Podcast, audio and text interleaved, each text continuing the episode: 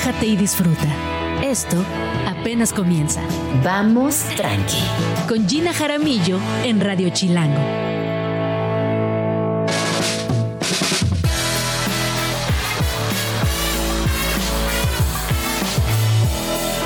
Muy buenos días, son las 11 de la mañana en punto. Mi nombre es Gina Jaramillo y estamos entrando completamente en vivo desde Radio Chilango en el 105.3 de su FM. Y les recuerdo que también, si les gana la curiosidad, nos pueden ver por streaming completamente en vivo en estas dos horas, que además hablaremos de cine, hablaremos de literatura, hablaremos de arte contemporáneo. Eh, cuéntenme cómo va su día. A mí me sorprendió lo vacío que está la ciudad. Eh, obviamente, pues Día de Muertos son fechas importantes, muchas personas están en su casa, otras se van incluso de puente. Hoy me estoy enterando que mucha gente tuvo puente, lo cual, felicidades, qué buena onda.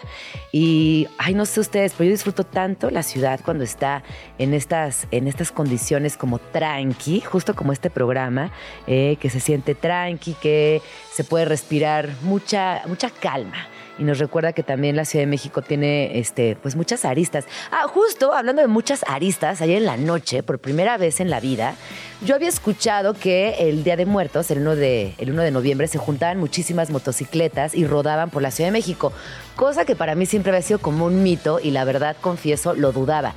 Y anoche venía en Avenida Insurgentes, a la altura de Buenavista, por el Chopo, como por esa zona y cállense los ojos, que me topé con estos ciclistas, eh, digo, motociclistas, sí existen, son muchísimos, pero cuando les digo muchísimos, les estoy hablando de, no sé, más de mil motos, o sea, había mucha gente y disfrazada, van en sus motos, van disfrazadas, este, van echando fiesta. Y para mí fue como... Eh, ¿cómo, ¿cómo, decirlo? Como descubrir que no era un mito chilango, sino que realmente existía ese Halloween sobre ruedas. Y la verdad es que me dio, me dio gusto, porque siempre que descubre uno tribus distintas, cosas nuevas en la Ciudad de México, o que derriba mitos, se convierte en algo, algo interesante. ¿Qué va a pasar el día de hoy? Bueno, está por aquí Mariana Arriaga, nos va a platicar acerca de A Cielo Abierto nos va a platicar acerca de todo el proceso creativo, la gira que ha hecho en festivales y está recién llegando a México, está regresando de una, pues de una agenda muy completa donde ha, dado a conocer su proyecto y de esto estaremos platicando. También eh, me acompaña el día de hoy Rosa Wolpert para hablar del Día Internacional contra la Violencia y el Acoso Escolar. Ella es oficial de educación en la UNESCO, un tema que sabemos que es prioritario en nuestro país, el acoso escolar, el bullying, la violencia y cómo desde casa podemos tener herramientas emocionales y también metodologías para acercarnos a nuestras infancias y desde ahí romper estos patrones de acoso sexual y violencia que sistemáticamente han existido en nuestro país, pero que desafortunadamente en últimas fechas nos hablan de unas cifras poco esperanzadoras y sobre todo de mecanismos altamente violentos. Así que bueno, estaremos hablando de esto más adelante. También viene Pepe Casanova, quien ya es colaborador de Vamos Tranqui. Y por ser Día de Muertos y porque acabamos de pasar Halloween, nos va a platicar acerca de ciertas bandas darks de la Ciudad de México. Así que, bueno, de la Ciudad de México e internacionales también. Así que no se vayan porque hoy tenemos un programa muy bonito y seguimos recordando también a nuestros muertos que hoy en el, día 2 de noviembre siguen los altares de muertos, siguen todos los, los proyectos y planes eh, que hacen alusión a este día tan bonito. Así que bueno, ya les iremos platicando de esto más adelante. Estás escuchando Vamos Tranqui con Gina Jaramillo. Son las 11 con 8 minutos y está por aquí mi primera invitadaza del día de hoy. Ella es Mariana Arriaga, es directora de cine y nos va a platicar acerca de su ópera prima que además es un proyecto muy bonito porque lo realizó junto con su hermano Santiago Arriaga. Se llama A Cielo Abierto y se estrenó en el 21, eh, ¿cómo se dice? Vigésimo segundo Festival Internacional de Cine de Morelia. Y eh, pues para mí es un honor que estés por aquí, me da mucho gusto. Además, este guion lo escribió tu papá, Guillermo Arriaga. Así que, híjole, primero que nada preguntarte, ¿cómo estás, Mariana? Gina, muchas gracias por la invitación al programa hasta que lo logramos. Hasta que se logró. Hasta que se logró. Eh, muy bien, muy feliz de estar aquí en el programa y también aquí en México. Hemos estado, como dices, dando la vuelta por muchos lados. No hay que movernos tanto, porque ¿qué crees? Que se va la voz de un lado para otro. Perfecto. Ah. Oye, eh, primero que nada, solamente les quiero dar una breve introducción de cómo conocí a Mariana Arriaga y por qué la quiero mucho. De entrada, su papá fue mi primer jefe por cuestiones de la vida de la universidad y tal. Y yo trabajé con Guillermo cuando era muy jovencita. Y luego un día, nuestra muy amiga Ana Hop, que es fotógrafa, nos invitó a un proyecto que estaba realizando en aquel momento que no recuerdo el título de ese proyecto fotográfico, ahorita lo buscamos, pero consistía básicamente en invitar a varias mujeres que éramos amigas suyas y nos iba a hacer un retrato. ¿Y qué creen? Que llegamos Mariana Arriaga y yo muy temprano y terminamos eh, como una trenza francesa abrazadas en unas fotos tan bonitas que luego también les voy a compartir en mis redes, por ahí andan en arroba Jaramillo. Y siento que nada, que generamos un vínculo muy profundo porque la situación fotográfica como el escenario eh, y también la vibra de Ana Hopi, su trabajo nos llevó ahí, a estar solas, encontradas, en traje de baño, abrazadas, y fue, fue bonito. Fue lindísimo. Yo justo había dicho 7 de la mañana, soy muy introvertida, entonces dije, mejor sola, mejor sola que no me toque con nadie. Y llego y la primera persona que veo es Gina. La más extrovertida. Claro, la más extrovertida y de quien había escuchado, pero nunca nos habíamos conocido. Bueno, yo creo que nos conocimos hace muchos años en persona. Sí.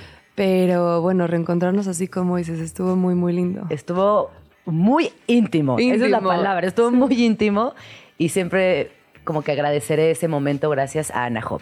Bueno, ahora sí. Cuéntanos, Mariana, acerca de tu ópera prima. ¿Cómo fue trabajar con tu hermano y con tu papá? La verdad, muy chingón. Es, eh, nuestro trabajo de pronto se convierte como muy nómada.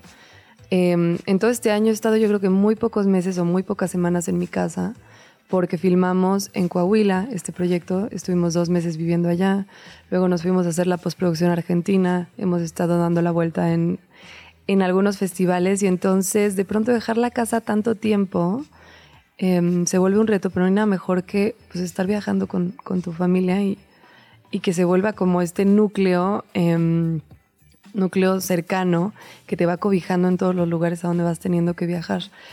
Y esta historia la encontró mi hermano en unas cajas en la casa porque fue escrita en máquina de escribir en los noventas por nuestro padre, fue su primer em, historia, fue lo primero que escribió y se quedó guardado, no se hizo.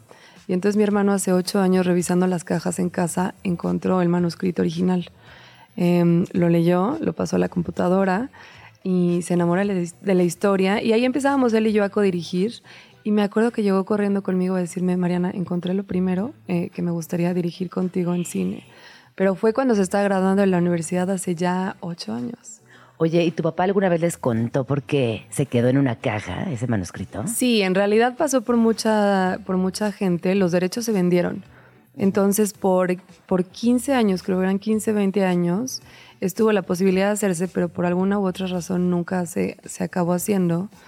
Y de ahí bueno, la vida sucede y él empezó a meterse en diferentes cosas, diferentes proyectos, luego regresó a escribir novelas, entonces por una razón u otra nunca se hizo y ahí se quedó el manuscrito. Digo, la intención era eventualmente retomarlo, pero, pero todo se acomodó para que fuera Santiago quien lo encontrara y para que ocho años más tarde estuviéramos él y yo presentando este proyecto. Me parece muy chido que esto les esté pasando a ustedes como familia y también eh, preguntarte, tú cuando eras chiquita, pues tu papá se la pasaba viajando, haciendo películas. ¿Tú alguna vez te imaginaste llegar también a ser directora de cine y abrir una nueva carrera en un momento donde también hay muchas directoras mujeres haciendo cosas increíbles y que además me parece que responde como una necesidad, por lo menos de la región. Latinoamérica necesita mujeres directoras de cine. Sí, de acuerdo. Pues la verdad es que nuestros, nuestro padre y nuestra madre siempre nos llevaron eh, a todo lo relacionado con el trabajo. Entonces, mi primera experiencia en un set fue a mis 7, 8 años, yo creo. Em, fue traumante porque era Amores Perros y era la escena post-accidente. O sea, eso fue como mi primer encuentro con la ficción. ¡Wow! Y yo tan chiquita no entendía nada, nunca nadie me había explicado cómo se hace una película y que si no tienes como un vínculo cercano con los sets de cine, no te puedes imaginar la cantidad de gente, de trabajo, de repeticiones que se lleva a hacer una escena y una película en general. Em, pero bueno, yo estaba muy chiquita y me llevaron a ver este momento y de pronto me encuentro con perros en el suelo, sangre, eh, le estaban poniendo a Goya Toledo unos vidrios en la pierna, los coches ya estaban estrellados. Entonces yo no entendía nada, pero ahí se despertó una fascinación en mí por eh, todo este encuentro entre la verdad y la ficción. Y conforme fui creciendo y fui yendo a más sets y como teniendo más experiencias en, en este mundo del cine, em, me empezó a cautivar más y más y más. Entonces yo me acuerdo que desde muy chica sí dije quiero ser directora de cine. No entendía las implicaciones reales, sino hasta, o sea, no fue hasta que empecé a estudiar comunicación y, e hice un subsistema de cine que empecé a entender cómo era realmente hacerlo yo y si realmente era algo que yo quería por mí o porque fue lo que vi mientras crecía. Y ahora que tienes esta reflexión y que ya eres una mujer adulta, directora de cine, ¿estás contenta con lo que estás haciendo? ¿Llegaste o estás llegando al lugar que te imaginabas? Sí, me encanta. Los procesos son muy fascinantes. Em, yo creo que hacer este primer largometraje ya me dio una idea completa de todo lo que implica ser directora. Em, porque no es lo mismo hacer un corto que te toma cuatro o cinco días de filmación y mucho menos tiempo de postproducción y, y de distribución y todas estas cosas. Pero la verdad que sí, me apasiona muchísimo hacer cine. Qué buena onda. Oye, ahora sí, hablemos un poco de eh, A Cielo Abierto. Sé que has estado ya festivaleando, como, como se dice en el argot, estás, ha estado festivaleando y que ha estado también en varias competencias. Y cuéntanos de esta parte de los festivales, de las competencias y un poquito entender la premisa también de esta peli. Claro, bueno, la empiezo por la premisa, que mm, para que la gente entienda un poco, es de dos hermanos que pierden a su papá en un accidente de coche, dos hermanos adolescentes. Eh, y dos años más tarde, cuando la madre se vuelve a casar y está intentando retomar la normalidad en casa y un esquema de familia con un nuevo esposo y la hija de este, em, el hermano mayor, quien no estaba presente en el accidente, no, no ha podido dejar ir y no está pudiendo atravesar su propio proceso de duelo. Y entonces convence al hermano menor de eh, irse al norte del país a buscar el trailero que provocó el accidente que mató al padre. Entonces emprenden un viaje estos dos hermanos y la hermanastra se les pega al viaje. Entonces es la travesía de ellos tres al norte de México, a Coahuila, eh, para encontrar el trailero. Y no nos vas a contar más, porque si no, qué chiste. No, no, ya, exacto. y hasta ahí. Habrá y ustedes, que verla. Ajá, habrá que verla. Pues suena fascinante. De entrada ya todo lo que implica ese viaje suena muy bien. Sí, y los festivales también han estado muy bien. A mí me lo que me gusta de los festivales es poder interactuar con diferentes tipos de público. Eh, y ahorita presentamos primero en Venecia, luego en Toronto, luego en Corea y finalmente en Morelia. Y ha sido, ha sido un, buen recorrido ver cómo reaccionan eh, personas en diferentes lugares del mundo, con diferentes contextos, diferente eh, visión del mundo a esta película. Entonces ha sido, ha sido un buen recorrido. Oye, ¿y qué, y qué es lo que, lo que te dice, no? ¿Qué comentarios has recibido? Obviamente sin spoilers, o sea, ¿qué, qué es lo que te dice jun- justo estas personas que han podido acompañarte en los festivales? Porque yo ahí encuentro algo fascinante. A mí el vínculo de, de hermandad me parece algo que se tendría que explorar muchísimo más en todas las disciplinas porque afortunadamente nos atraviesa a toda la humanidad, sea tu hermano de sangre o no. Tú acabas de decir hermanastra, tu hermano de sangre, pero tu mejor amigo. O sea, hay una cosa de la hermandad que justo en estos momentos donde la humanidad eh, está atravesando por momentos muy duros, me parece bien importante tenerlo presente, analizarlo, disfrutarlo y también apropiarnos de este concepto. Claro, yo tengo un vínculo cercanísimo con mi hermano. ¿Son- ¿Son Santiago. gemelos ustedes? No. No somos gemelos, le llevo año y medio. Ah, bueno, pero ¿cómo se llama eso? Este, Irish, Irish Twins, ¿puede ser? Ah, no sé. Sí, sí, sí. no sabía que existía un Sí, término. hay un término para los hermanos que se llevan tan poquito tiempo, menos de dos años. Ahorita, Ok, bueno, ahorita lo revisamos, eso. creo que son Irish Twins. Ahorita si me ayudan a revisar si eso existe o es una reflexión inventada. Sí. Sí. Eh, Bueno, justo tengo una relación muy cercana con él y fue lo primero que nos atrapó y nos, nos, nos llamó de esta historia, como que tratara de un vínculo de hermanos. Creo que sí es algo muy importante. Y también es una película de duelo. Ha tenido un muy buen recibimiento porque creo que trata el duelo y cada uno de nuestros personajes está atravesando un proceso de duelo muy personal. Y entonces toda la película va de, del duelo y de cómo atravesarlo y de cómo, cómo encontrar un poco de luz después de eso. Oye, y de ahorita la distancia, que ya festivaleaste, que ahorita nos vas a dar fechas de estreno y todo lo que viene para el proyecto. Cuéntanos, por ejemplo, de dos momentos que has dicho, wow, o sea, se está logrando, está sucediendo. Porque hay, hay una- en los procesos creativos hay una cosa de planeación. Sí. Luego viene la realización, que esa siempre tiene pues accidentes, fracturas, hay que improvisar un poco. Aunque sea cine y aunque esté un guion y aunque esté todo preciso, siempre hay que improvisar poquito, pero siempre desde el lado del, del creador, de la creadora en este, en este caso, hay momentos que dices, wow, sí, sí está pasando. Claro. Pues es que han sido muchos momentos, como dices, son muchas, muchas etapas eh, donde se va volviendo cada vez más eh, tangible el producto, digamos, porque empieza con una idea, con, con un guion y luego vas eh, empezando a hacer la preproducción, luego tienes un proceso de filmación donde, bueno, acabas el proceso de filmación y dices, bueno, ya acabé. Pero no, la verdad, la parte más dura con la que yo me enfrenté fue la edición. Empezamos a editar en enero y el proceso se extendió, se extendió, se extendió. Todavía pre- eh, presentamos en Venecia y dijimos, "Mm, todavía queremos cambiar un poquito. Ay, ¿puedes hacerlo? ¿Eso, Bueno, eso existe? sí, sí Ah, mira qué existe. interesante. Es un rollo, porque Ajá. a ver, moverle cualquier cosa Sí. implica eh, cambiar todas las cosas de postproducción. O sea, para quienes Ajá, no conocen, hay ajá. etapas como corrección de color, el sonido. Entonces, como que tienes que emparejar todo de todos los cachos que moviste. No es fácil, pero se puede hacer. Entonces, pues es una cosa que se sigue transformando hasta que no está en cines o plataforma. ¿Y cuándo va a pasar en cines y plataformas? ¿Cuándo vamos a Queremos- llegar a ese momentazo? Sí, queremos, estamos pensando más o menos marzo, abril para el lanzamiento. Todavía no hay una fecha mm, definida, pero en cuanto haya, pues ya te estaré contando. Y bueno, va a estar primero en salas de cine, que es algo que nos emociona mucho, poder em, presentar la peli y que tenga su encuentro con un público mexicano. Y mm, después de eso, estar en plataforma. Entonces ya te estaré diciendo las fechas eh, una vez que estén definidas. Y por favor, venos a contar también cómo, pues cómo termina de irte en esta aventura. Eh, yo creo que pues una ópera prima tiene muchas implicaciones a nivel personal, a nivel profesional. Qué fortuna que lo puedas hacer con personas que pues que son tu familia y que siempre van a estar ahí para ti. Y felicitarte, porque yo he estado muy, muy cerquita de tus redes, viendo lo que estás haciendo, eh, todo el tiempo que le has invertido y, creo que pues vienen cosas muy lindas para, para el proyecto, para ti y para todo lo que, lo que se aproxime. Ay, sí, gracias. Ya estaremos aquí de regreso, espero, cuando, cuando eso suceda y para platicar de todo lo que ha pasado. Pues muchas gracias, Mariana. ¿Dónde podemos seguirte? Em, tengo Instagram, que es mi red más activa y es arroba mariana-arriaga. Ay, no, y tienes otro proyecto muy bonito. Es Ah, otra cosa sí, que compartimos sí. tú y yo. Tengo otro proyecto que, eh, que me encanta, que se llama Ser Cursi es Ser Real. Eh, creo que soy una persona cursi y, y me encanta. Entonces también tengo un Instagram que se llama arroba Ser Cursi es Ser Real. Que, eh, bueno, ya saben que yo voy viendo por la vida caritas felices y corazones porque soy una persona cursi Sí. y, me, y me encanta hacerlo.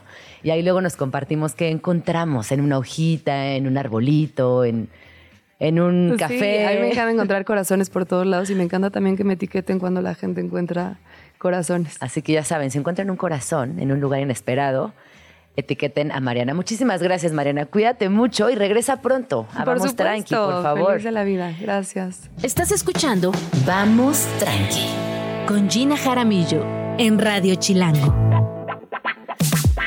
Son las 11 con 31 minutos y únicamente quiero aclarar el término de Irish Twins, que ahorita estábamos platicando con Mariana Reaga. Yo le preguntaba si ella era gemela de Santiago, me decía que no, que se llevan un año y medio y vino a mi mente este término de Irish Twins, pero no, e- estas personas, Mariana y Santiago, ellas no son Irish Twins porque los hermanos de frutos de dos embarazos distintos, pero que han nacido con menos de 12, dos- 12 meses de diferencia, se les denomina Irish Twins, más no a quienes se llevan más. No, que, no, son dos embarazos distintos, más bien que una mamá se aventó un embarazo tras el otro. O sea, se embarazó, tuvo al bebé y enseguida se embarazó el siguiente y se llevan menos de 12 meses. Esos hermanites son Irish Twins. Así que si usted es un Irish Twin, un eh, gemelo irlandés, cuéntenos cómo se ha llevado con ese hermano, esa hermana, esa hermana que, que imagínense llevarte menos de 12 meses. Es que es casi nada. Ha de estar muy divertido. Eh, seguramente esto que voy a confesar a continuación fue la fantasía infantil de muchas personas, pero nunca soñaban con tener una gemela. ¿Se acuerdan de esta, de esta película que se llama Juego de Gemelas de Lindsay Lohan? Eh, a mí me encantaba la posibilidad de tener a otra persona como gemela. Y de hecho, cuando conocí a lo largo de mi vida, tuve unas grandes amigas gemelas y unos grandes amigos cuates. Me, siempre les preguntaba como cosas, ¿no? De qué, se sentía haber nacido al mismo tiempo. Obviamente no se acordaban. Eh, y, me parece un vínculo muy profundo, muy fuerte, muy bonito y, bueno, pues de nada, estos son los Irish Twins. Eh, este fin de semana está muy intenso, yo sé que los planes están complicadísimos, así que vamos a escuchar la agenda chilango y tomen nota de lo mejor que sucederá en esta ciudad. Agenda Chilango. En Vamos Tranqui, siempre hay plan. La Ciudad de México anda con todo para celebrar el Día de Muertos y una muestra de ello son sus calles principales, como Paseo de la Reforma, que desde hace algunas semanas muestra con orgullo el colorido naranja de las flores de cempasúchitl en sus macetones. Pero eso no es todo lo que esta icónica vía capitalina tiene preparado para conmemorar a los santos difuntos. También ya están puestos en escena los llamativos mexicráneos monumentales, que poco a poco se han ganado el cariño de la banda chilanga. Este año serán 16 mexicráneos los que estarán en Paseo de la Reforma para los festejos de Día de Muertos. La exposición está compuesta de 14 piezas de años pasados, así como dos inéditas. La primera de estas es por parte del Consejo Ciudadano para la Seguridad y Justicia de la Ciudad de México y la segunda es realizada por Yuri Echandi, quien trabaja con varias asociaciones que fomentan el cultivo. Su cráneo busca ayudar a la difusión de la cultura del amaranto. Agenda Chilango. El Museo del Templo Mayor no se queda atrás con las celebraciones a nuestros ancestros y a aquellos que se nos adelantaron. El recinto trae muchas actividades en honor a las tradiciones e historia del Día de Muertos. Una de esas actividades es la visita a la ofrenda inspirada en Santa María Atzompa de Oaxaca. En estas fechas podrás apreciar el arte detrás de las ofrendas y cómo cada estado tiene su toque especial y diferente a la hora de celebrar este especial día. Además, podrás conocer más sobre la actividad de la alumbrada, la cual consiste en colocar una flor de cempasúchitl, velas e incienso en las tumbas de las personas fallecidas y que con ello puedan llegar hasta su siguiente destino. Así que ya sabes, no te puedes perder esta interesante experiencia que el recinto tiene para ti. Agenda Chilango. Hell and Heaven Open confirmó que Halloween vendrá a México como parte de la edición 2023 del festival. De acuerdo con la página del encuentro, el evento de este año promete uno de los lineups más ambiciosos en su historia. El cartel del Hell and Heaven Open Air también incluirá el regreso de Mudvayne a nuestro país tras 20 años de ausencia, la visita de Il Niño para conmemorar las dos décadas tras el lanzamiento de Confession y las presentaciones de bandas como 1914, Amon Amarth, Batushka, Belfegor, Flesh Hoarder, Stabbing y más presentado por Agenda Chilango, los mejores planes de la ciudad en un solo lugar. Para más información, visita chilango.com diagonal agenda. Son las 11 con 40 minutos. Ahí estuvo la agenda chilango. Y oigan, hay un temazo que está invadiendo las conversaciones a nivel global, que está haciendo trending topic desde las primeras horas del día. Y es que resulta que tenemos nueva canción de los Beatles. Se titula Now and Then y después de 53 años de la separación de la legítima banda, de esta icónica banda que tanto nos gusta y que nos ha acompañado en momentos sumamente especiales a lo largo de nuestras vidas, pues presenta Rola. ¿Cómo sucede esto? Bueno, pues resulta que Paul McCartney tuvo acceso a, cierto, a cierta información, a cierto material. Y para contarnos toda la historia detrás de lo que sabemos hasta ahora de Now and Then, me acompaña mi queridísima Luisa Martínez, que le escuchan todo el tiempo porque es la otra voz de Vamos Tranqui. Hola, Luis. Hola, Jen. Yo aquí traspasando las barreras de mis responsabilidades. No, pero por favor, todo sea por, por entrarle al tema del momento, Now and Then. Todo sea por hablar de los virus, que siempre es una... O sea, no, eh, cualquier pretexto es bueno. Hoy en la mañana me dijiste algo que casi ya saben que yo chillo mucho, ya me han visto chillar en este programa mil veces, pero me dijiste algo que me conmovió, que fue hermoso, y me dijiste, no puedo creer que esté viva para ver y escuchar, sobre todo escuchar la última rola de los virus. Y esa reflexión de las ocho y media me quedó como dando vueltas en la cabeza. Somos muy, afortunadas. sí, una reflexión muy heavy para una hora tan temprana del Pero es muy bonita esa reflexión. Bueno, ¿qué sabemos de Now and Then, Louis? Miren, ya hace un ratito nuestros compas de Sopitas estuvieron comentando sobre esto, eh, pero no queríamos dejar de, comentarlo también aquí en Vamos Tranqui. Lo que sabemos es... Eh, Now and Then es esta nueva canción de los Beatles. Es la última, por lo menos así ha sido declarada como la última canción para siempre definitivo de los Beatles. Eh, y es, viene, yo creo que se integra a una serie de cosas que para la, la, la ha sido como, desde los últimos años, ha sido como, se ha ido construyendo un, un final muy bonito que empezó probablemente con este documental eh, de Get Back, que dirigió Peter Jackson. Luego viene esta gira, eh, Paul McCartney está a unos días de venir a México, esta, esta gira de Paul McCartney. Hoy se lanza esta canción, que es Now and Then, y mañana se va a estrenar un cortometraje eh, que también es parte del material en video, que ahorita de eso es de lo que queremos platicar. ¿De dónde sale? Sí. Sale de aquí. Eh, durante los 70 hubo eh, mucho, cierto footage que se quedó como guardado, que no salió a la luz, y todo ese material ha ido saliendo en, estos formatos, ¿no? Now and Then es parte de este footage que, que estaba escondido, o no, más bien simplemente estaba escondido, resguardado, lo tenía Yoko, por ahí en los 90, probablemente en el 94, si no me equivoco, Yoko entrega este material, eh, del cual este demo forma parte, y Now and Then se trata de, es una a ver, voy a tratar de explicarlo en orden. John Lennon estaba en su casa en Nueva York y estaba grabando esta, este demo. Esta canción es real, esta canción él la grabó, él la compuso. Y Ojo, porque por ahí hay muchos, muchos diciendo que es inteligencia artificial. Eh, todo, todos, todos estos, estas afirmaciones son falsas. No es inteligencia artificial. Es, es, como ambiguo y ya de hecho Paul ha salido a aclarar este tema. O sea, y es bueno que la gente que escucha entienda estos detalles. Y es importante también entender a los Beatles en este contexto. Los Beatles siempre, de hecho, siempre fueron conocidos por ser una banda que hizo uso de las tecnologías en un nivel siempre superior. Ellos hicieron cada vez que iban a grabar, se inventaban nuevas cosas para doblar voces, para crear ecos que no, que no se podían, digamos, hacer con la configuración básica del estudio en el que grababan. No sé, siempre los Beatles iban un poco más adelante. Entonces, no es de sorprenderse que hoy los Beatles usen tecnología, bueno, en este caso Paul McCartney eh, haya usado cierta tecnología para lanzar esta canción. Pero, ojo, esta canción no es que se creó desde cero con inteligencia artificial, como ya varios medios han estado publicando, eh, irresponsablemente me parece. Eh, lo que pasa es que este, este audio es un audio real y lo único que se usó a nivel de tecnología fue unas técnicas para separar la voz de John, poder grabar otras pistas de audio como el bajo, que de hecho sí grabó Paul McCartney, como las la, batería que sí grabó Ringo Starr. Y, y si bien pues, la guitarra no, no es completamente eh, lo que se escucha es George Harrison, sí es cierto que hay una, unas partes de guitarra, unos solos que están como, como aside, que sí es George Harrison. Entonces, primer punto, lo que se escucha son los virus. O sea, no. Lo que se escucha es real. Exacto. Entonces ese es el primer punto a aclarar. Y entonces, bueno, hoy sale esta canción eh, y va mañana se va a estrenar este largo eh, cortometraje en el que se integran como más eh, comentarios de Peter Jackson, de, del hijo de John Lennon, de Sean.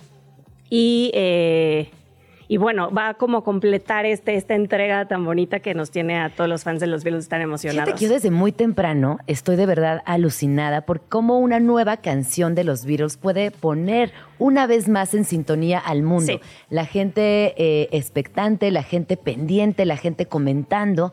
Y a mí me parece que es que solamente los Beatles podrían hacer algo así. Es decir, pueden pasar muchas cosas en el mundo, pero hoy a las 8 de la mañana prácticamente todo el universo está hablando de esto. Es correcto. Es que es innegable, ¿no? Como la trascendencia de esta banda, no solo a nivel musical, a nivel cultural, a nivel social, o sea, representan muchísimas cosas y no se puede no hablar de esto. Por eso queríamos traerlo ahorita a la es mesa. Que además, eh, pues digo, los Beatles siempre fueron pacifistas por excelencia. John Lennon es un personaje que siempre estuvo a favor del amor y de la paz como bandera única, al igual que Yoko Ono, su esposa. Eh, que incluso cuyo arte versa mucho sobre la noción de imaginar un mundo en paz. Sí, sí, sí. Y hoy, en estos días, que yo sé que han sido, como han sido duros estos días, te lo prometo que me hace muy feliz que esta canción vea la luz en un día donde la a la humanidad nos está costando existir y que nos dé esa, esa posibilidad a través de la creatividad en forma de canción. Voy a llorar. ¿no? Que nos regalen en forma de canción esto y que ya saben que humanidad sí estamos de la, pero ahí va este bonito momento, disfrútenlo. Sí, y además es en ese nivel, ese es un gran nivel de lectura, pero también eh, eh, digo, no sé, la gente probablemente es de lo que se está hablando y probablemente mucha gente que está escuchando ya escuchó la canción. Ahorita igual la vamos a poner, no nos importa. Pero es cierto, quienes ya la escucharon seguramente estarán de acuerdo en esta. Platicaba con un amigo ahorita, es como desenterrar un tesoro. Es una sensación muy rara la que te produce escuchar y saber que tú hoy en 2023 estás escuchando junto con todo el mundo por primera vez esta canción. Es, como desenterrar un tesoro, como, Como una máquina del meterte a una tiempo. cápsula justo, Una cápsula como, del tiempo, como exacto. meterte a una, a, una, a una capsulita de tiempo y pensar, ok, yo también, también estoy siendo parte de esto, que al final todos hemos sido. Hay un, eh, eh, creo que se llama, sí, es de James Corden, ves que tiene el carpool. Karaoke. Sí, sí, sí, lo amamos. Y el de Paul McCartney El de Paul. McCartney. Y justo hablan, eh, creo que justo es de, de lo que hablabas hace un momento, que era esta conexión intergeneracional, porque James le dice a Paul, están hablando de Let It Be. Y James le dice, eh, Paul le está contando la historia de, de esa canción y le dice, bueno, cuando mi mamá murió, tal, tal y tal, y pues esta canción me conecta con ella. Y entonces James un poco, pues sí, se le hace un nudo en la garganta porque le dice, es que está muy perro, que esta es la canción con la que yo tengo esa misma experiencia, pero con mi abuela. Y seguramente hay millones de personas en el mundo que tienen una canción que tú escribiste para una cosa muy personal tuya y a través de la cual millones de personas conectan con sus propias historias, con sus propios recuerdos. Y eso, eso son los Beatles. Y es que eso es la magia del arte. Por Sí. eso eh, cuando hablamos de arte y cómo coexiste desde distintos lugares es increíble. Y hay, hay una frase que a mí me gusta mucho que tiene que ver justo con, la, con, la ide- con las ideas, con la creatividad y que tiene que ver con estas combinaciones. Y dice, las ideas completamente originales no existen, lo que sí existe son las combinaciones únicas. Y yo creo que los Beatles son una banda única. Sí, estoy totalmente de acuerdo. Y hay otra última, otro último nivel de lectura que quiero poner en la mesa, que es esta relación entre Paul y John, y digo también Ringo y, y George, pero específicamente ellos dos, eh, como compositores principales de la mayoría de las canciones de la banda, siempre había esta especie de colaboración de la canción de John, de John y la canción de Paul, pero siempre había mano Claro, del, dupla- otro en la del uno. creativa. Siempre. Sí. Y me parece muy bonito, no sé si cursi, pero me parece muy bonito la idea de mientras estaban presentes en este planeta los dos al mismo tiempo, tenían ese tipo de colaboraciones para completar, para terminar, para aportar a la canción del otro. Y hoy, sin estar John presente, o por lo menos físicamente, eh, Yoko entrega este, este, este material y Paul dedica tiempo a completar, digamos, como esta misión de terminar la canción y, por, y, y no solo terminarla, sino como hacer que la gente la pueda escuchar. Entonces me parece muy bonito Sí, que esa relación de amistad tan profunda eh, pues se vea en esta canción. Siento que estamos viviendo algo muy, este, Es algo muy, único. Sí. Sí. hay momentos dentro de- del arte, de, la, de, la- de cualquier disciplina que son inolvidables. Sí. Yo creo que en 20 años vamos a decir, ¿te acuerdas cuando platicamos de Now and Then que salió y nos impresionó muchísimo? Así vamos a estar en Pero unos es que años, Luis. siento que se nos acaba de borrar un FOMO que sabíamos que iba, o sea, con el que hemos vivido nosotros en esta generación de, chale, siempre, siempre escucho a los abuelos, a los tíos de, pues a mí me tocó, que no sé qué, y uno vive con este, "Mm, qué mal, qué mal que no me tocó. Bueno, pues aquí Sí, está. con, con esta ausencia de personas. momentos únicos. Pues, ¿qué creen? Aquí hay uno y espectacular. Y hay que subirse a la ola y sí, Sí. o sea, súbanse a todo esto. Creo que es de esas, esos mames que vale la pena eh, vivir y experimentar al 100 porque esto es eh, una experiencia muy bonita y, y, pues nada, que la gente la disfrute. Estás escuchando Vamos Tranqui con Gina Jaramillo en Radio Chilango. No, pues ya aquí en la cabina casi nos ponemos a llorar de la emoción con Now and Then. Es una rolota. Sí, Innegable, sí es una rolota. eh, como todo lo que hacen los Beatles, qué magia que hayan existido, que se hayan encontrado, que hayan podido generar toda esta obra y que sea, y que sea viable. Y que estemos aquí Sí. ahorita, que lo podamos vivir en el momento exacto. Oye, y fuera del aire estábamos diciendo, oye, tanto hate que le han echado a Yoko Ono. Sí, Yo carta editorial. Siempre, Carta siempre he editorial a Yoko Ono. Pues porque desde el arte me parece que es una mujer que estuvo enfocada en su carrera, tuvo muchas exposiciones, eh, publicó libros. De hecho, sigue siendo, sigue haciendo obra personal y está dentro, incrustada y muy activa en la escena de arte contemporáneo. Y justo decíamos, oye, tanto hate que le echaron y sin ella nada de esto hubiera sido posible. O sea, a ver, ella perfectamente pudo haber dicho, pues aquí están mis tapes caseros, son míos, me los guardo, bye. me los guardo hasta que yo ya no esté. Y ojo, a ver, yo, yo, este, yo, por ejemplo, yo no soy fan del arte de Yoko, te, te lo comentaba ahorita, o sea, la verdad es que yo no conecto con, con ella, pero por ejemplo, y ahí es, volvemos a hacer esta recomendación para que vean Get Back, el documental, son ocho horas intensas, muy bonitas, en las que uno se puede dar tinte de cuál realmente era la relación, el trato que había entre Yoko y John, eh, un poco de pronto hasta Ay, ¿y parece qué? que... Cuéntanos un poquito. Es que es, o sea, es, es como que uno tiene que ir sacando conclusiones Ajá. al ver Get Back, Ajá. pero como posteriores, porque es un, es un material como lento, o sea, no, no está súper... pro- Son ocho horas, Mm. Sí, ya está. sí, sí, sí. Entonces, pero uno se puede ir dando cuenta de, a ver, hay incluso momentos en los que ya ves que está esta idea de y yo Yoko se quería meter ahí, Ah, sí. ahí se la vivía pegada.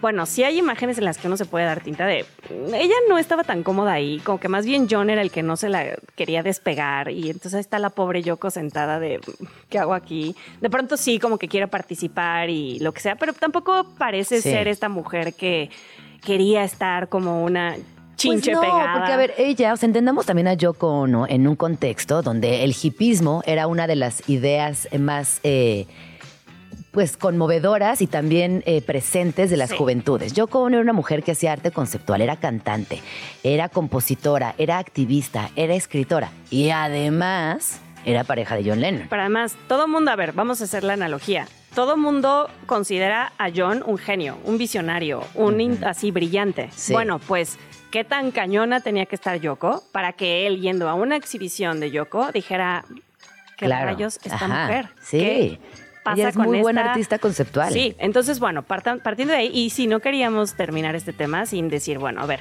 Gracias, no, Yoko. Apología a Yoko. o sea, más allá de filias y fobias, bueno, ya dejen, paren ese hate. Sí, Este, sí. Concentrémonos en lo importante. Y, les repito, ¿eh? Yoko Ono se ha, se ha posicionado como una figura clave en la historia del arte contemporáneo. Así que también echen un ojito a lo que ella ha hecho todos Sí. estos años. Sí, sí, sí. También la, la otra anotación que queríamos hacer antes de cerrar esto era como que siempre se habla de, hace rato Dani nos preguntaba, pero ¿por qué se pelearon? ¿O por qué se separaron? Y no sé qué. Y es como, bueno, pues hablábamos de esta cosa natural en las relaciones. Y sobre todo en las duplas Y creativas. en las largas, en las relaciones de 20 años. No, y a ver, a ver, imagínate también a esos genios en el mismo cuarto componiendo. Que en los momentos luminosos seguro todo fluía y, fluía y cuando se atoraban, pues obviamente son mentes creativas Es que tienes que ver Get. Back, porque justo se ve el proceso de ahorita como que me cagas, como que me caes mal, sí. y de pronto, ¡pum!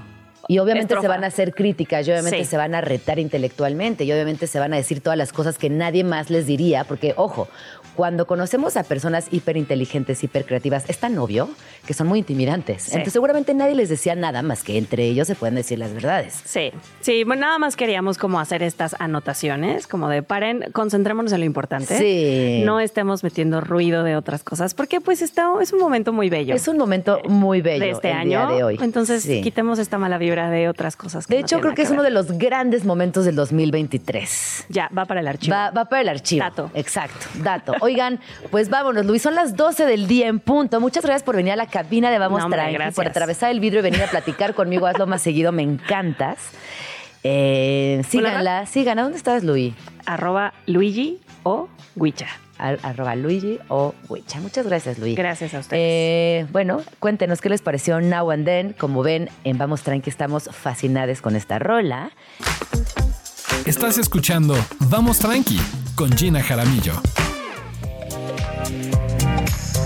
Ay, son las 12 con 4 minutos. Una disculpa, no me di cuenta que ya teníamos el micro abierto y estábamos eh, platicando de un tema que, pues aquí en Vamos Tranqui le damos espacios continuamente, eh, lo hemos abordado desde muchos puntos de vista y es que hoy es el Día Internacional contra la Violencia y el Ciberacoso. Y para hablar de esto, me acompaña Rosa Wolpert, ella es oficial de educación en la UNESCO y es responsable del programa de educación en México. Bienvenida, Rosa, ¿cómo estás? Bien, muchas gracias Gina. Bueno, muchísimo gusto en saludarte. Agradezco mucho la invitación. Saludo también al auditorio. Y más bien también agradezco que hayas tomado el tiempo de, este día porque, eh, bueno, les cuento muy rápidamente que este día eh, tiene pocos años de celebrarse. Apenas en el 2019 se hizo la propuesta ante el Consejo Ejecutivo de UNESCO y la propuesta la hizo México, Francia y Marruecos. Y entonces desde el 2020 se conmemora este día el primer jueves de noviembre. Y eh, pues sí, la intención es levantar la voz y hacer conciencia, tomar acciones para prevenir la violencia, el acoso y el ciberacoso en las escuelas. Yo creo que para mí es fundamental tener estos espacios porque eh, hablamos mucho de bullying, eh, está esta, esta conversación al interior de los colegios, continuamente quienes somos madres, padres y cuidadores intentamos de alguna manera tener las herramientas para no solamente iniciar la conversación, sino frenar en caso de ser necesaria alguna situación. Sin embargo, hoy sabemos que alrededor del mundo hay una crisis de acoso, ciberacoso, eh, acoso escolar. Eh, en México se me vienen a la mente casos como el niñito de Querétaro, que llegó incluso hasta quemaduras de un grado importante, eh, señalización continuamente, ya sea por etnia, clase social, en fin, creo que sexogenérica también. Entonces creo que sí estamos frente a un tema importante y yo no sé si utilizaría la palabra crisis, pero tú cuéntanos, ¿dónde está México hoy respecto a la violencia, el acoso y el ciberacoso? Fíjate que, eh, evidentemente es lógico pensar que lo que estamos viendo a nivel humano y de sociedad y lo que sucede afuera, pues tiene una repercusión en nuestras escuelas. Entonces yo te diría que sí, sí estamos en un momento eh, crítico, digamos, porque hay mucha violencia en el exterior, en el país, eh, en el mundo, obviamente, y eso se refleja en nuestras aulas y en nuestras escuelas. Entonces, bueno, pues yo te diría que en México em, es preocupante el tema. No tengo cifras tan tan actuales porque al final eh, dependemos de encuestas que, que, hagan esto, ¿no? Pero algunos estudios que ha hecho la UNESCO, por ejemplo, eh, reportan que cuando un, estudiantes eh, contestan encuestas, uno de cada tres dice que ha sido eh, víctima de acoso o de, algún tipo de violencia en la escuela.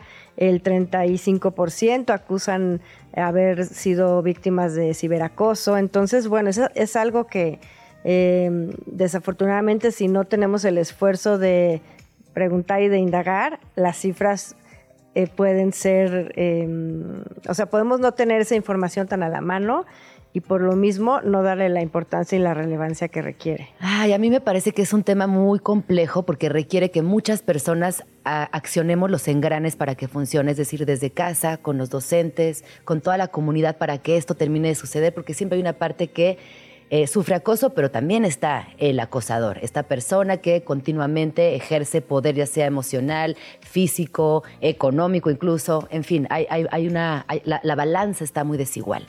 Rosa, ¿qué sí podemos hacer para que el acoso, sobre todo en infancias y juventudes al interior de las escuelas, cese un poco? Mira, en primer lugar, pues días como hoy, ¿no? En donde tomamos el tiempo de reflexionar, y de, y de tomar acción sobre ello es, es, una, bueno, es una primera cosa, ¿no? Pero bueno, la UNESCO tiene varias, eh, algunas estrategias que tienen que ver con esto. En primer lugar, una es reforzar desde las escuelas el aprender a, ser, ¿no? A espacio ser. Ser, eh, valorarnos como personas, a nosotros mismos, valorar a los demás, apreciar la diversidad, porque justo lo que tú comentas, eh, las poblaciones que son sujetas o vulnerables a ser acosados, pues generalmente es porque de alguna manera pueden verse diferente de otro y esa diferencia eh, en conjunto con una diferencia de poder es lo que genera ese acoso, ¿no? Entonces el apreciar a la otra persona que por X, Y o Z razón sea tantito distinta de ti, es, es, un paso, ¿no? Por el otro lado es atenderlo específicamente, o sea, no invisibilizarlo. Yo creo que en México tenemos bien normalizada la violencia. Eh, hay estudios, UNICEF ha sacado estudios sobre eso en tema de, de infancias y lo primero es pues no normalizarlo, o sea, no pensar que eh, que es lo normal y que todos tenemos que más bien saber cómo responder y cómo ser resilientes en lugar de pensar en cómo lo frenamos o cómo lo prevenimos, ¿no? Por el otro lado, yo creo que las escuelas deben de tener protocolos claros de acción, o sea, qué pasa cuando hay un caso, qué hacemos, cómo, cómo, cómo lo resolvemos y cómo lo enfrentamos. Oye, pero en esto de protocolos específicos, yo creo que hay algo que, que nos rebasa, que son las estrategias de acoso digital. Ahí es donde yo no encuentro que las escuelas o, incluso como sociedad estemos llegando a tiempo para frenarlo, porque esto nos lleva una ventaja y además eh, se viraliza en una, en una capa muy fina y muy invisible para quienes cuidamos, acompañamos desde la docencia o somos cuidadores porque de verdad, Rosa, ahí no hemos llegado como padres, madres y cuidadores. No, como sociedad. Fíjate que, que, es de las discusiones que ahorita tiene UNESCO en este tema, está más centrado en lo que es inteligencia artificial, pero tiene que ver con todo el tema digital, la desinformación, la, eh, el uso de redes. Eh, y ahí, pues efectivamente vamos un paso atrás de cómo esto se desarrolla, ¿no? Entonces, y también para las escuelas es bien difícil porque muchas veces esto sucede fuera del horario escolar, ¿no? Entonces, hay países en donde las escuelas ya están limitando el uso de dispositivos de redes, pero al final lo que sucede fuera de la escuela ya no lo controlas. Pues pero es que no es fuera de la escuela porque son compañeros de la escuela, ¿no? Claro, pero es que la arena digital, o sea, eh, no como muy siendo muy categóricos, claro, la arena digital es fuera de la escuela, pero como tú dices, pero la neta no es fuera de la escuela. No, porque son los compañeros y, o sea, es, muy difícil ahí entender y claro, ahí sí no hay protocolos claros de acción efectivamente y por ello, bueno, eh, la UNESCO tiene como toda una recomendación que tiene nueve componentes para todo el tema en su conjunto, ¿no? Pero creo que atiende un poquito lo que tú comentas, porque habla en primer lugar de un liderazgo político, o sea, una política pública que efectivamente esté atendiendo este tema eh, de manera explícita, que eso eh, no lo tenemos hoy en día, en donde esté integrado en el plan de estudios, en, los programas, en los contenidos escolares, el tema, en donde se dé una formación a los docentes, a las autoridades de la escuela y a toda la cadena de autoridades educativas, en donde todos sepan hacia dónde nos vamos a mover en estos casos. Eh, hay el tema de participación. Cuando hablamos de normas escolares, buscamos que estas normas sean eh, participativas, la creación. O sea, cuando tú escribes la norma es mucho más fácil que la atiendas y que la respetes. Eso quiere decir que involucremos a los estudiantes, que involucremos a los docentes en estas normas y que no sea como una imposición externa, ¿no? Que justo lo que te iba a decir, para mí, ya en este punto de la, de la crisis o, de, o de donde estamos situados, creo que sí es muy importante que sea la misma población estudiantil quien alce la voz, quien integre estas políticas escolares, estas políticas públicas, estas nuevas formas también de vincularnos porque es una realidad que, repito, se nos escapa de tal, así entre los dedos, que no queda de otra manera más que trabajar fuertemente con las infancias y adolescencias y desde ahí también concientizarles. Fíjate que ellos mismos, exacto, si tú trabajas con ellos, ellos saben lo que les duele, saben que aún muchas veces cuando son ellos los que están eh, haciendo eh, eh, alguna acción que está lastimando a alguien más, lo saben, no, no están inmunes. Entonces, si ellos entienden que, se puede construir una, una, norma entre todos, de verdad es más fácil que la, que la puedan tomar en cuenta, ¿no? Pero además de eso, creo que es importante que también haya mecanismos claros de denuncia en las escuelas con, con, una acción que sea consistente y que no sea sujeta a la interpretación, eh, que también se empodere a los estudiantes, que es lo que tú justamente estás diciendo. Y hay otros, otros dos componentes que quiero nada más resaltar y uno tiene que ver con las evidencias, lo que decía yo hace un rato, ¿no? De qué manera visibilizamos y le damos el peso al problema si no sabemos en dónde está, ¿no? O sea, si no tenemos mecanismos de monitorear y de generar evidencia de, de, la situación como está realmente en las escuelas, por un lado, y de cuando imponemos algunas acciones o protocolos, si no les damos de seguimiento para ver si están teniendo el efecto que, que se busca. Y el último, pues es que algo que también tú ya mencionaste, que es la colaboración intersectorial, ¿no? O sea, esto no es un problema nada más de la escuela y de los maestros, es un problema social en el que, en el que tiene que intervenir el sector de salud, eh, eh, o sea, varios otros sectores de población, el sector privado también. Ahorita tú mencionabas este tema digital y pues ahí intervienen las empresas. Las empresas Em, dueñas de las compañías, dueñas de, estas em, redes y de todo este tema eh, digital, tampoco tienen protocolos claros contra los discursos de odio, contra los discursos de discriminación, o sea, en sus algoritmos no hay mecanismos para realmente quitar esto de las redes y ellos también tienen un, rol que jugar ahí, ¿no? O sea, es, somos todos que tenemos que involucrarnos. Y sabes, Rosa, yo te, yo te hablaré aquí también de una de, una, de un llamado a proteger a nuestras infancias. Ok, ya vimos que las empresas eh, digitales no están tomando cartas en el asunto, ya vimos que en las escuelas y con la comunidad de padres, madres y docentes y cuidadores no lo estamos logrando tampoco porque somos más viejas, porque somos personas que no estamos eh, enteradas de lo que está sucediendo, de cuál es la etiqueta horrible del momento. Ok, todo eso. Creo que es momento de que hablemos también entre nosotras sin enojos, desde, desde una, una madurez y un discurso de protección. Todo está muy mal. Es momento de sí proteger a nuestras infancias y juventudes entre todas las personas posibles. Definitivamente sí, porque además lo que sí ya hay mucha evidencia es del efecto negativo que tiene esta violencia en los estudiantes, en los niños, en las niñas, en su aprendizaje. en su aprendizaje. O sea, al final nosotros hablamos del derecho a la educación, pero el derecho a la educación no es únicamente el tener acceso a la escuela, es que la escuela sea un lugar seguro, un lugar protector que te permita realmente desarrollar los aprendizajes que ahí buscan eh, que logres. Y si tú no tienes un ambiente seguro, difícilmente lo vas a lograr. Entonces, es un tema de derechos realmente y esa es la importancia que, que hay que darle. Y también ahorita que hablas de estos ambientes seguros, de un tema de derechos y todo lo que impacta también en, la, el autoestima.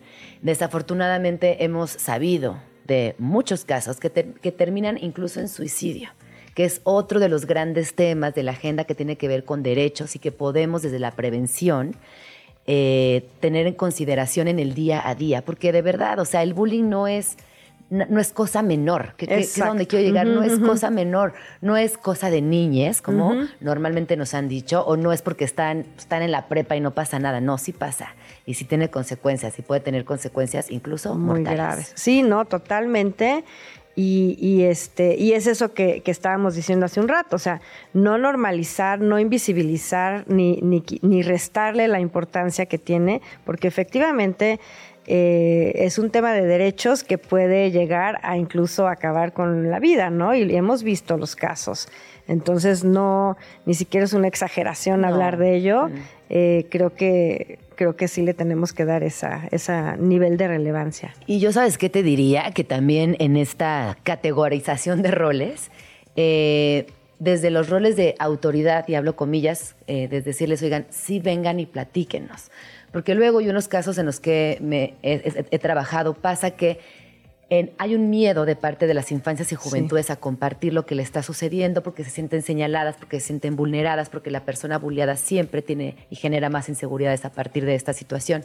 Compártanlo. Cuéntenos, las personas adultas estamos aquí para ayudarles, siempre los vamos a acompañar y siempre los vamos a proteger. Entonces, ese caso que a ti te parece que no tiene salida, sí tiene. Exacto. Pero en la medida en que nos compartan y nos cuenten, podemos tomar también eh, cartas en el asunto y entre todos poder solucionarlo. Exactamente, y ese es parte de estos protocolos que yo mencionaba, o sea, el, el- el decirle a, a las niñas, a los niños, a, a todos, atrévete a denunciar, a decir, y, y, sé, y, sabe que cuando lo hagas vas a tener una respuesta positiva, ¿no? ojo, es decir, o, o mamá me están bulleando a mí, o mamá están bulleando a Sandy, mi compañera. Exactamente. O Sí. vi que pasó esto en el salón de clases y la verdad es que nadie lo va a decir, yo sí. Porque esa es otra, otra, Esa es otra otra categoría. cosa, de tienes que, toda la razón. El que no es que fue y acusó, sí, qué bueno, porque alzar la voz es importante. Sí. Y es defender a la otredad y es visibilizar el problema. Fíjate que, que, eh, cuando desagregas estos temas, estos fenómenos, el observador eh, que no dice nada es parte de, claro. exactamente. Entonces, obviamente que, que sí, que, que esa visibilización y levantar la voz tiene que venir desde todos, ¿no? Sí. Desde todos. Ay, Rosa. Rosa Wolper es, oficial de educación de la UNESCO y es responsable del programa de educación en México. Muchísimas gracias por venir.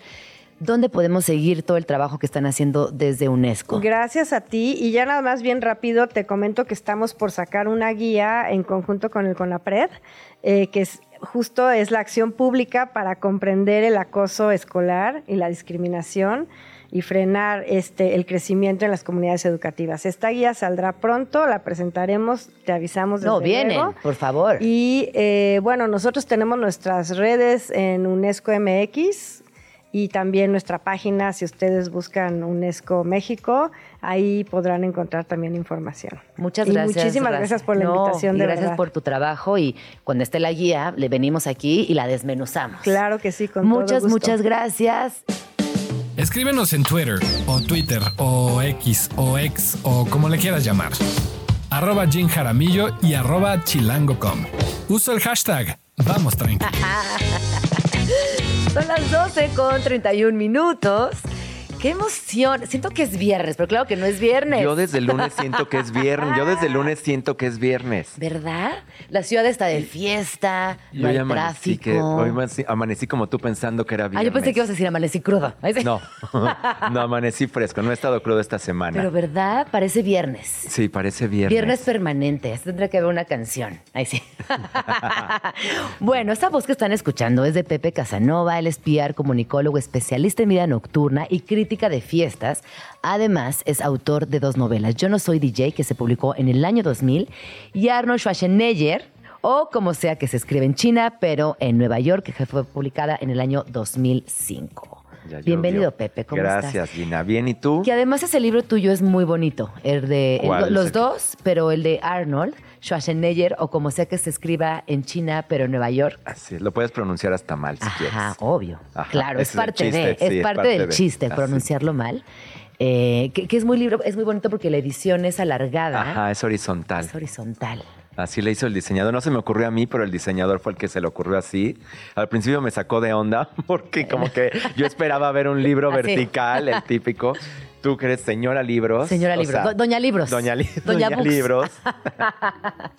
Doña Libros. ¿Qué pensaría si de repente le llega un libro horizontal? Como que dices, ah, Pues yo siento, en esa onda, época ¿no? era este, la joven de los libros. Ahora soy Doña Libros, pero allá- en esa época era la joven joven. de los libros. La niña. Era de la niña libros. de los libros. ¿Qué Y no era un joven? librazo. Es un librazo. Ay, muchas Esa gracias. ya- ¿Se sigue editando o ya no se consigue? No, lo editó una editorial después que se llamaba la revista Air, Air Magazine. Magazine, Que era de Abel. ¿te acuerdas de Abel? Súper ¿Cómo bonito no? todo lo que hacía Air Magazine. Eh, editaron, rehicieron una reedición de ese libro en versión o, este, vertical. Y fue rarísimo.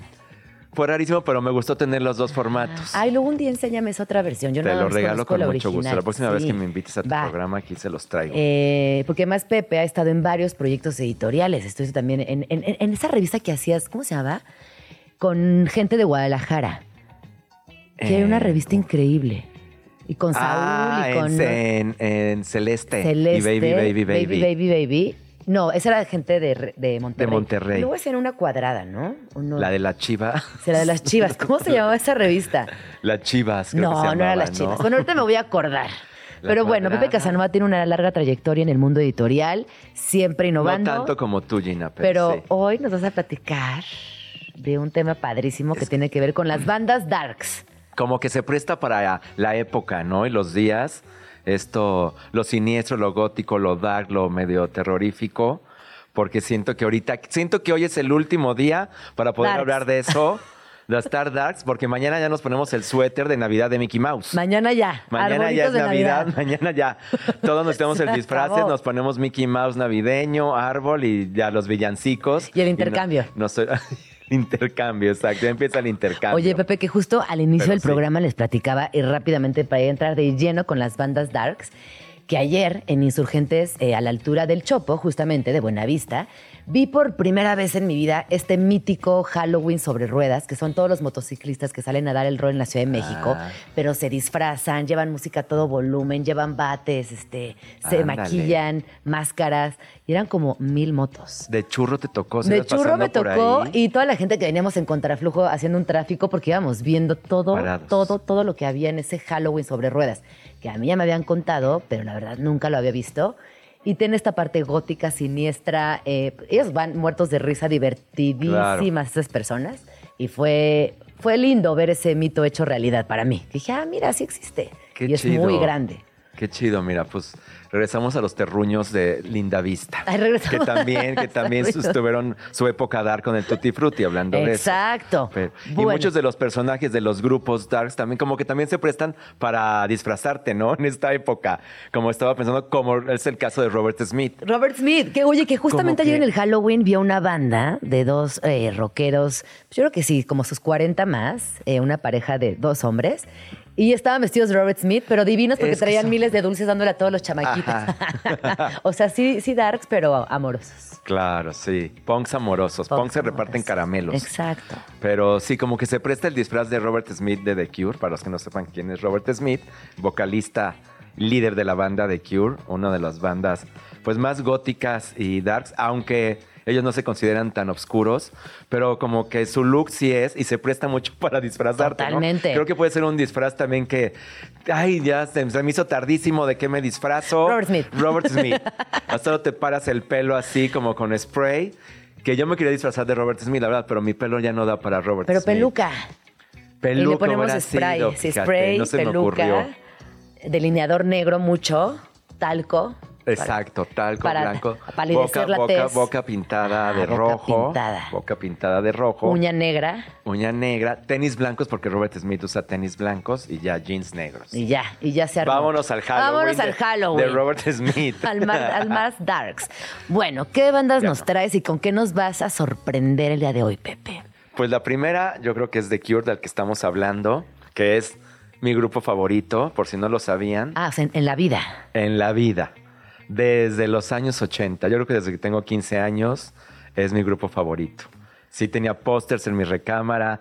Me, no me disfrazaba porque no Porque era así te disfraz. vestías. Me, me vestía. Te. Me vestía como Robert Smith. No iba, a una, no iba a una fiesta de disfraces, pero sí iba a un bar gótico. Este, Iba al chopo, así Mi vestido. papá se burlaba porque él decía que sí era disfrazado, ¿no? Entonces de- a esa edad te da muchísimo coraje que tu papá te diga eso. Ay, era- porque tú era le de- echaste era muchas de ganas. mucho coraje. Y así de, ah, ya te vas disfrazado. Yo me vestía de Alanis. Morissette y de Gwen Stefani, o sea, como en estos dos momentos de mi, de mi existencia, pero no me disfrazaba, así me vestía. Y yo me acuerdo de mi mamá y mi papá así en la sala viéndome, ¿cómo te podemos tomar una foto? Y yo, ay, ¿por? Qué mala onda. O sea, no, no es, no, no No es, es nada del otro mundo. Y era como que yo me sentía Alanis Morissette y Gwen Stefani al mismo tiempo. Estilachos. Estilachos. Sí, Estilachos. yo igual, me sentía Robert Smith, no era disfraz, era, era, era yo. Eras tú. Era mi yo dark de aquellos entonces, en los años 80, que sí se la creía muy bien y sí me, me caracterizaba perfectamente Muy bien, desdoblamiento del papel al 100%. Bueno, ¿qué Entonces, rola The vamos a escuchar? De Cure vamos a escuchar. Que me están diciendo este, que Play for Today. Play for ¿puede Today. Mira, la verdad no es la canción más dark y oscura de The Cure, porque también los puristas góticos eh, dirán que hay otros grupos más oscuros y obviamente los hay, pero este es un programa un poco más Tranqui. alegre y más tranqui, exacto. No es un programa de nicho este, de oscuridad y vampiros, así que esa me parece una canción muy eh, que refleja como el espíritu gótico de The Cure.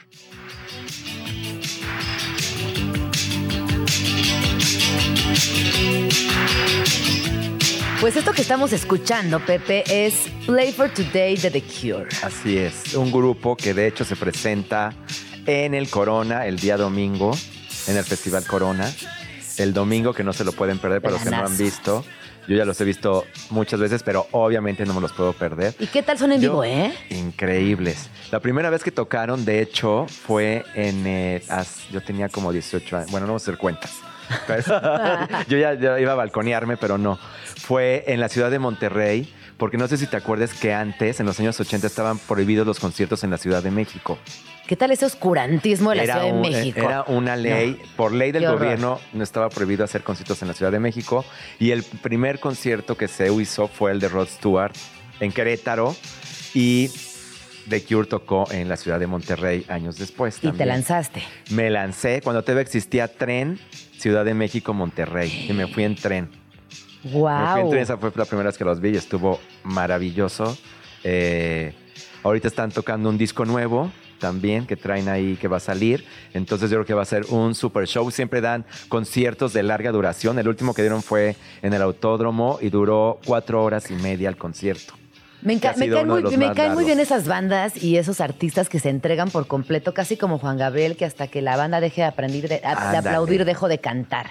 Me Oye, encanta. ¿qué otra banda traes por ahí, Pepe? Traemos, obviamente estamos hablando de bandas góticas y darks, no puede faltar Joy Division, de la que es vocalista Ian Curtis, que él sí está muerto, se murió hace muchos años, pero nos dejó, nos dejó un legado musical increíble y maravilloso, que es referencia, referente para todo eh, playlist o evento o persona dark. O Todo, persona yo creo dark. que sí, yo creo ¿Y que qué sí, canción vamos a este, escuchar, Pepe? ¿Cuál les puse?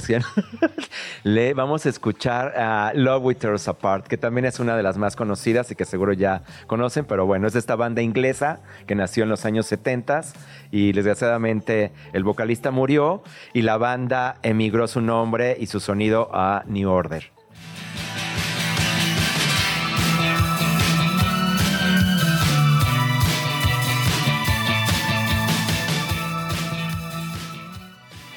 Estamos escuchando es Joy Division, que como ya nos dijo Pepe Casanova, es una de las bandas darks por excelencia. Así es. Oye, yo tengo que hacer una aclaración. No te veo dark el día de hoy que íbamos a hablar de cosas Fallé, dark. fallé. Estás vestida de azul. Nada más de azul celeste. Te voy a hacer así, mira. Tache, Sí. tache, tache darks, porque más yo que soy en general muy darks, fíjense que incluso aquí la, la- en la- en la- el equipo ¿Le de Vamos creen Tranqui ustedes? siempre me dice, Gina, ya vístete de colores, vienes mucho de negro. Y hoy, que era el Hoy día era el- especial darks, vengo de azul, cursi, ñoño, nube. Sí, o sea, Ay, no. campo, Fatal. florecer, sol, pajaritos, Blancanieves. ¡Blancanieves! No, Pero fatal. bueno. A la próxima vendré darks, te lo prometo. A no ver. sé, se me fue ese detalle magistral, caray. Porque es que qué lindo además es vestirse de negro. Yo no te siempre a preocupes, favor también lo del dark negro. también se lleva en el corazón. Lo dark se lleva en el corazón. Ajá, ¿Qué pasa? En el alma. Exacto. Podrida. Podrida. Persona darks. Persona darks al, al, al micrófono. Bueno, ¿qué, ¿Qué otra, otra? banda? ¿Qué otra banda, Pepe? Yo creo que podemos hablar de una mujer, ¿no? Sí, no puede faltar favor. una mujer. ¿Y qué mujer? Mujerón. Que más que la reina del punk y del dark, que es Siouxsie and the Banshees, que yo sí vengo preparado con mi playera. Que la vez pasada también vine hoc. favor. Oye, ¿te fijas que mi outfit queda siempre con, con la plática? Sí, que vienes de la, la vez pasada contra Pues si no se han fijado, Ajá. fíjense. Exacto, Pepe Casanova prepara su colaboración en 360. Sí. Ajá, Vestuario, claro. guion, Sí. rolas, redes sociales. Todo, es un 360. Todo es un 360. Ahorita, por favor, una, una foto a la, a la gran playera que trae Pepe Casanova, que Yo- tiene todo que ver con Joy. Division, que cuéntanos, por favor. Bueno, Siouxsie también es eh, inglesa, empezó en los años 70 haciendo música y pues, muchos es considerada como la reina gótica, la reina del punk. Eh, y de hecho, Siouxsie estuvo en la congeladora o sin hacer absolutamente nada muchos años hasta el año. Este año empezó una gira que es como su regreso a los escenarios. Qué emocionante. La gira empezó por Europa, pero esperemos que algún promotor que nos esté oyendo por ahí Algún promotor Darks que la algún promotor traiga. que sepa de esto, Sí. la traiga y la podamos ver el año que entra aquí. Esto que escuchamos es Hong Kong Garden. Échenle una oreja y seguimos platicando de bandas darks. Googleanla, se viste increíble y tiene un peinado maravilloso también. Estilaxo.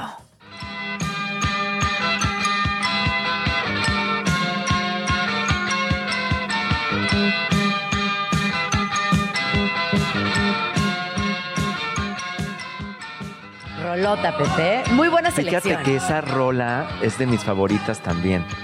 Eh, y me recuerda como un momento en los años 80 en que estaba como en una galería, no sé por qué, pusieron esa canción y hasta la fecha me acuerdo, no tengo muy bien exactamente la escena, pero me transporta, me transporta a ese momento cuando iba en la prepa y escuchaba esta canción. ¿Cómo hay momentos que te marcan con rolas? Esto que es- nunca te lo, Ajá. o sea, como que hasta que creces sabes que te marcó, ¿no? En ese momento no sabía que ese momento iba a quedar marcado, no sé por qué, pero algo sucede que ese es el momento que se te queda marcado a ti. El soundtrack de tu vida.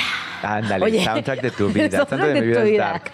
Oye, como, ay no, me acabo de acordar con el soundtrack de tu vida de una vez que yo tenía un novio cineasta en la prepa y me dice, me cortó. Entonces me dice, no, es que ya se acabó el guion de nuestra historia.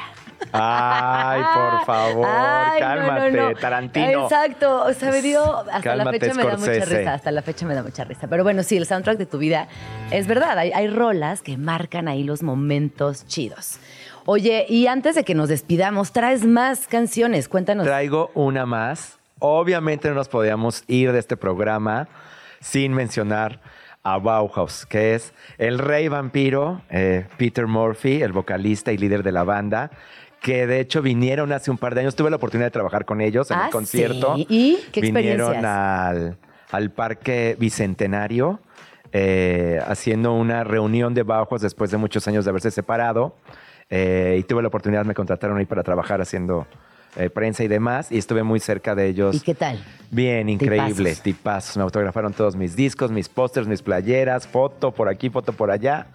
Eh, y el tipo hasta la fecha todavía canta súper bien, a pesar de que cada año dicen que ya se va a morir. Esperemos que, que todavía dé para mucho, porque sí tiene una gran discografía, es otro grupo inglés eh, que es eh, maravilloso y esperemos que siga con vida.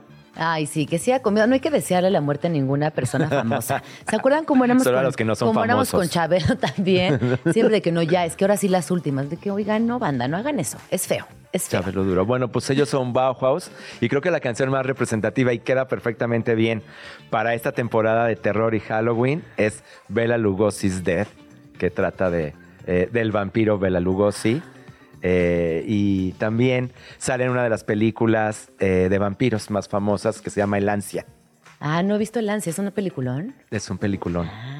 Ajá. A mí, fíjate que yo cuando entré a la- al, al vortex vampiresco, en- entré por Anne Rice, por los libros, ¿te acuerdas? Ah, y luego una sí. película muy linda, noventerona, Entrevista con el vampiro. Sí, Que salen todos nuestros novios. No, eh, Entrevista con el vampiro, ¿no? Entrevista con el vampiro. Que sale Winona Ryder. Y Brad Pitt. ¿Te disfrazaste Tom de...? Cruise. Me disfracé. Te disfrazaste sí. de eso.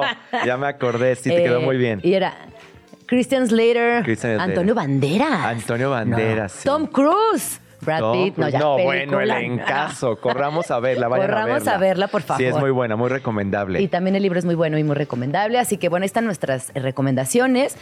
Nos despedimos con esta rola. Siempre quise poner esta rola en la radio y es la primera vez que lo voy a poder hacer, así que bravo. eh, qué bonito. Que, que también este momento se vaya para tu soundtrack de la vida. Sí. Por favor. En 10 años te digo si sí se quedó o no. Si, si pasó la prueba del tiempo Ajá, o no. ándale. Eh, vamos a escuchar una rola, esta, esta rola de Bauhaus. Muchísimas gracias a toda la familia Vamos Tranqui. Y antes de ponerla la rola, esperen, solo quiero dar las gracias por este programa tan divertido. Y Pepe, por favor, presenta la rola y nos despedimos. Con ustedes los dejamos con Bauhaus y esto que es Bela Lugosi's Death. Gracias por escucharnos. Bye.